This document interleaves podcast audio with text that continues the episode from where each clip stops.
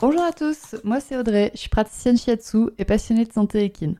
Et tous les vendredis, je me mets au défi de vous partager un maximum d'informations et de pistes de réflexion sur un sujet lié à la santé de vos compagnons à crinière.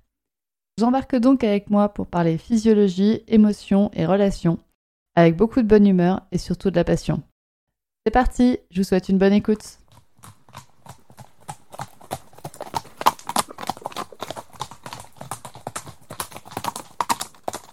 Bonjour à toutes, nous revoilà aujourd'hui pour l'épisode 21 de ce podcast qui va être dédié à un focus de race.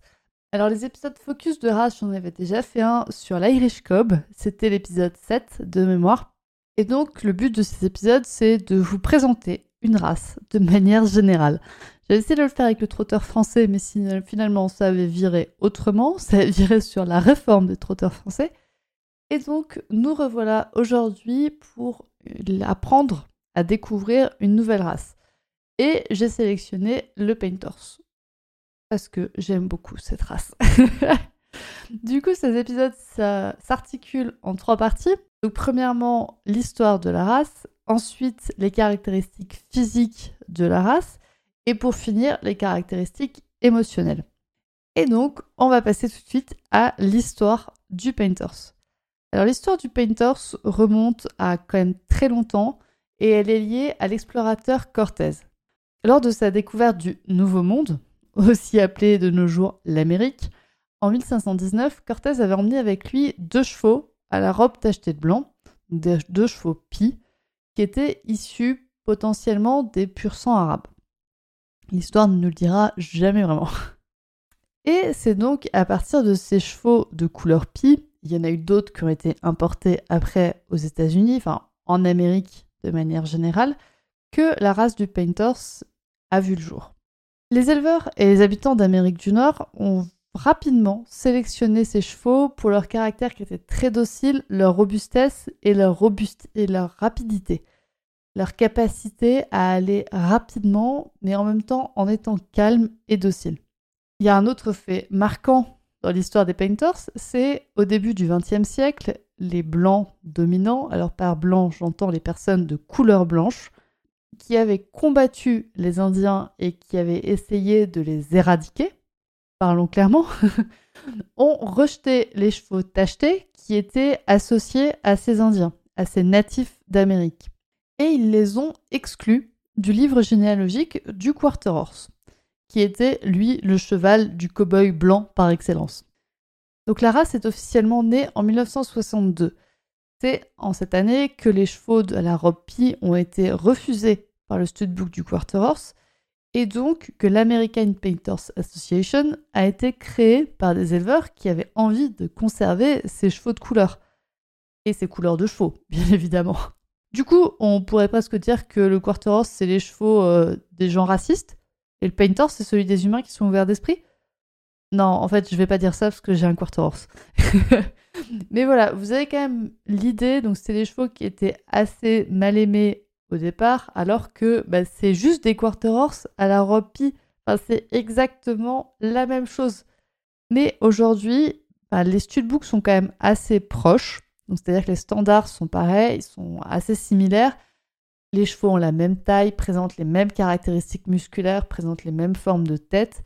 Sauf que les Painters, eh ben, ils ont des tâches et les Quarter Horse, ils en ont pas. Mais maintenant, on a aussi des Painters qui apparaissent sans tâches parce que bon, la sélection a été assez brutale. Donc il y a des gènes, enfin il y a des Painters qui sont hétérozygotes qui ont été sélectionnés. Et donc on a des Painters qui n'ont pas la robe pi. Donc dans ce cas, on parle de Painters solides. C'est des Painters, enfin moi j'ai jamais compris pourquoi du coup ils passaient pas dans le standard des Quarter Horse. Mais bon, Bref. Et pourquoi un quarter horse qui potentiellement naissait pi, bah il passait pas dans le studbook euh, des painters, tellement les deux studbooks sont hyper proches. Voilà. Je tiens à faire une petite note aussi, c'est que tous les chevaux qui sont pi ne sont pas des painters et n'ont pas forcément de painters dans leur arbre généalogique. Je croise souvent des gens qui ont un cheval ONC, donc on ne sait pas ce qu'il y a derrière, et qui me disent croiser painters juste parce que le cheval est pi. Non. non, pas forcément. Il y a d'autres races de chevaux et de poneys qui autorisent la robe pie. Donc si votre cheval Eto-NC, que vous ne connaissez pas les parents, que vous ne connaissez pas la généalogie, mais qu'il est pis, ça ne veut pas forcément dire qu'il y a du Painters derrière. Voilà un peu pour l'historique du Painters. On va passer maintenant à l'anatomie et aux particularités physiques et physiologiques du Painters. La première caractéristique pour moi dans son anatomie, c'est sa compacité. C'est des petits cubes, les Painters. Ils ont un dos qui est ultra court, ils ont des membres qui sont courts aussi, l'encolure est courte. En fait, tout est compact. Tout est compacté. tout est compacté chez le Painters. Ce qui en fait des chevaux qui sont, pour moi, très adaptés en fait à la randonnée. Parce que bah, ils sont compacts, ils sont capables de tourner court, ils sont capables bah, de passer aussi sous des branches. Enfin, moi, je galère euh, clairement avec euh, mon trotteur qui fait 1m65. Je passe pas sous toutes les branches. Hein. Je, suis vénère. Et donc, ça en fait des chevaux qui sont très adaptés bah, pour, la randonnée, pour le loisir, mais potentiellement aussi des chevaux qui sont plutôt adaptés pour le dressage. Une autre caractéristique qui marque les Painters, c'est qu'ils sont très souples et ils ont une grande puissance musculaire. Ils ont une puissance musculaire et une souplesse qui sont hors du commun, qu'on voit rarement chez d'autres chevaux. Et par force musculaire, je ne veux pas dire que forcément ils sont bodybuildés. Hein. Ça, c'est pas une caractéristique de base de la race. Le fait d'être, de ressembler à un charolais. C'est un peu une dérive moderne des gens qui ont cherché à avoir toujours, toujours plus de muscles et qui ont oublié d'autres caractéristiques de la race. Parce que de base, c'est quand même des chevaux qui sont faits pour marcher de très longues heures.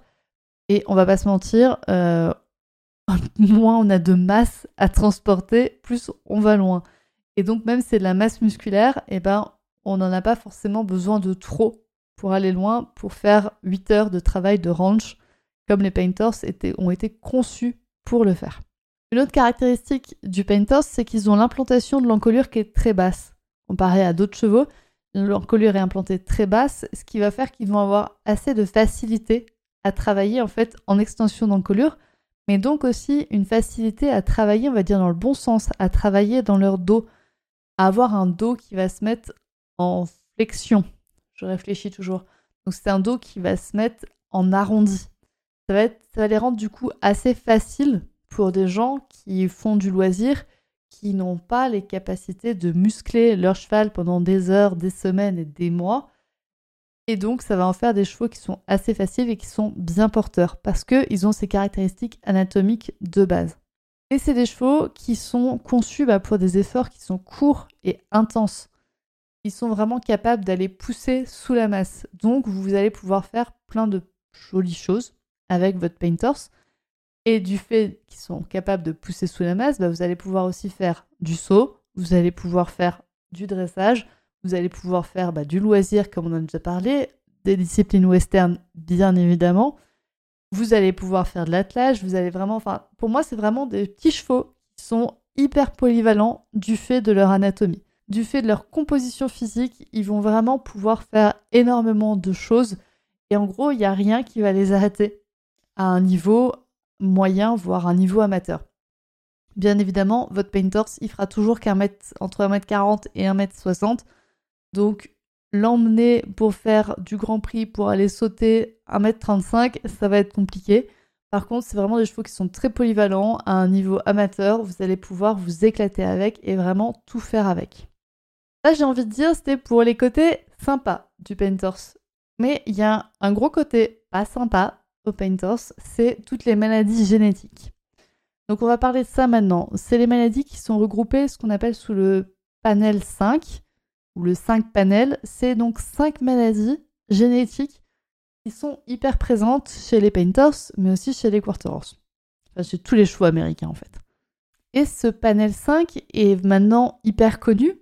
Et pour moi, l'énorme avantage des chevaux Painters, c'est que ces maladies génétiques, elles sont recherchées. Comparé par exemple au Sudbook du sel français, qui ne recherche même pas la PSSM. Et pour être un Painters et pour reproduire dans la race Painters, il faut que le cheval ait été testé pour ces cinq maladies. Et donc, normalement, si vous êtes dans un élevage qui est compétent, eh ben vous avez un cheval qui est exempt de ces cinq maladies, qui ne les aura pas. Et ça, pour moi, c'est vraiment une force du studbook du Painters, mais aussi du Quarter et de la Palousa. c'est qu'ils vont vraiment chercher ces maladies et chercher à éliminer de la reproduction les chevaux qui présentent ces maladies. Donc la première de ces maladies, c'est ce qu'on appelle l'HYPP. H-Y-P-P. Hypercalémie. Ah, putain, j'ai pas réussi. Hyperkaliémie périodique paralysante. C'est une maladie qui est musculaire et qui s'est observée chez les chevaux de la lignée impressive. C'est donc euh, impressive, c'était le nom d'un cheval. Et donc tous ses descendants, bah, malheureusement, ils présentent souvent cette maladie, donc l'IP, Y, H, Y, P, P. Punaise, j'y arriverai pas. C'est le moment où vous allez me voir galérer, vous allez m'entendre galérer pour prononcer des choses. Et cette maladie affecte les chevaux qui ont une conformation très musclée. Et en cas de stress, ces chevaux vont présenter des faiblesses musculaires. En fait, ça va être des contractions musculaires involontaires, répétées, et ces contractions musculaires vont causer de l'hypertrophie, c'est-à-dire des muscles qui vont être trop gros. Et les chevaux bah, vont avoir du mal à se déplacer, vont avoir des faiblesses musculaires par endroits, vont avoir de l'hypertrophie musculaire à d'autres, et ce qui va vraiment faire des chevaux qui vont être handicapés pour se déplacer. Heureusement, bah, cette maladie, aujourd'hui en France, on l'a quasiment plus, grâce aux standards du Painters et du Quarter Horse qui ont aidé à éradiquer ces maladies en éliminant de la reproduction les chevaux qui étaient porteurs. On a ensuite la maladie qui s'appelle HERDA. H-E-R-D-A. C'est l'asthénie dermique héréditaire localisée équine. Je vais pas vous la dire en anglais, s'il vous plaît. ne me le faites pas dire. C'est une maladie dégénérative rare, forcément, vu qu'elle a été éradiquée, de la peau qui est rencontrée chez les painters. Elle est provoquée donc par un gène qui est récessif et les poulains malades, ils paraissent normaux à la décence, mais normalement, avant un an et demi, ils ont commencé à présenter des lésions cutanées. En général, c'est à la suite d'une légère abrasion, et donc en fait, bah, leur peau s'enlève littéralement, ils s'épluchent. Donc c'est, s'il vous plaît, ne cherchez pas de photos sur Google, je l'ai fait, c'est affreux. Donc les chevaux vont s'éplucher au fur et à mesure et bien évidemment, ils en décèdent. Ils décèdent d'une infection causée par cette maladie. Encore une fois, bah, heureusement, cette maladie aujourd'hui en France, elle est rare parce qu'elle a été éradiquée grâce à l'élimination des chevaux qui sont porteurs du studbook. On a ensuite la PSSM. Pour la PSSM, je vais vous renvoyer en fait assez brutalement à l'épisode 6 de, ce podcast qui est dédié à la PSSM. Mais donc sachez que si votre cheval il est Painters pure race, et eh ben normalement il est exempt de PSSM. Encore une fois, si vous venez d'un bon élevage, enfin tout ça, tout ça, hein, si personne n'a menti sur les parents, euh, bref, si c'est un bon élevage, votre cheval Painters est exempt de PSSM, donc ça c'est quand même une bonne nouvelle. On a ensuite une maladie qui s'appelle le GBED, déficience en enzymes branchantes du glycogène. Cette maladie, c'est encore une maladie génétique qui est présente chez les chevaux de trait, chez le quarter horse et chez le painter. Et en fait, le cheval, enfin le poulain, décède de manière très précoce parce qu'il n'y a aucun moyen de fixer le glycogène dans ses muscles. Donc il décède en général au bout de 8 jours de vie. Donc là, j'ai envie de vous dire, malheureusement, vous ne pouvez pas acheter de poulains qui présentent cette, euh, cette maladie quand ils sont porteurs donc des deux gènes qui sont, qui sont en cause. Par contre, si vous avez un étalon ou une jument Painters, eh ben ça vaut le coup de le faire tester pour éviter que ça se transmette au poulain. Et le dernier, la dernière maladie du panel 5, qui est spécifique pour le coup aux Painters, c'est le syndrome létal du poulain blanc, le LWO. Ce syndrome est lié au gène Overo. Les chevaux Overo, donc c'est des chevaux pis, dont l'intégralité du dos est noire. C'est comme ça qu'on les retrouve. Toute la colonne vertébrale est, enfin, noire. Je dis noir si c'est un pin noir, mais toute la toute la colonne vertébrale est de couleur. Elle n'est pas blanche. Mais ce gène, il est récessif, donc le gène overo. Donc on peut avoir des painters qui ne sont pas overo, qui sont porteurs. Et le problème, c'est quand les deux chevaux sont porteurs, eh ben on va avoir en général une chance sur quatre de faire naître un poulain blanc et donc ce poulain va être entièrement blanc et va malheureusement décéder en général aussi dans les 48 heures de vie, il me semble. C'est très rapide parce qu'il y a plein de malformations qui sont associées à ce gène. Donc le poulain n'est absolument pas viable. On voit encore malheureusement des éleveurs qui reproduisent deux chevaux ovéraux ensemble. Donc je vous le rappelle, des chevaux ovéraux sont forcément porteurs du LWO. Par contre, des chevaux Tobiano, ils peuvent l'être ou pas. Et on voit encore malheureusement des éleveurs qui reproduisent des chevaux ovéraux ensemble, qui prennent le risque de faire naître un poulain blanc, et donc un poulain qui va décéder, parce que ben, si la chance est avec eux, et eh ben, ça va faire naître un poulain ovéraux, et les ovéraux en fait sont plus rares et donc plus chers sur le marché de la vente. C'est un peu comme les bergers australiens et le gène merle. Si vous croisez deux chiens merle ensemble, vous allez avoir sur la portée, il me semble que c'est la moitié de la portée qui va être merle, et donc c'est des, robes de, chiens qui sont vendues plus cher. Mais vous allez aussi avoir des chiens qui sont double merle, et donc qui vont avoir là les yeux blancs, enfin le bord des yeux blancs, qui vont être malentendants et potentiellement malvoyants également.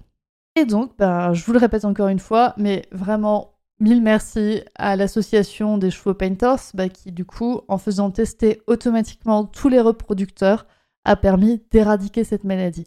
Et là, pour moi, c'est plus le côté PSSM qui parle, mais en fait, si on pouvait faire ça chez tous les reproducteurs, s'il vous plaît, genre si les selles français pouvaient aussi être testés systématiquement pour la PSSM ou pour euh, ou les chevaux de trait ou même les poneys s'ils pouvaient être tous testés pour la PSSM, mais ce serait tellement plus pratique on éradiquerait en fait la PSSM en trois générations, ce serait réglé quoi.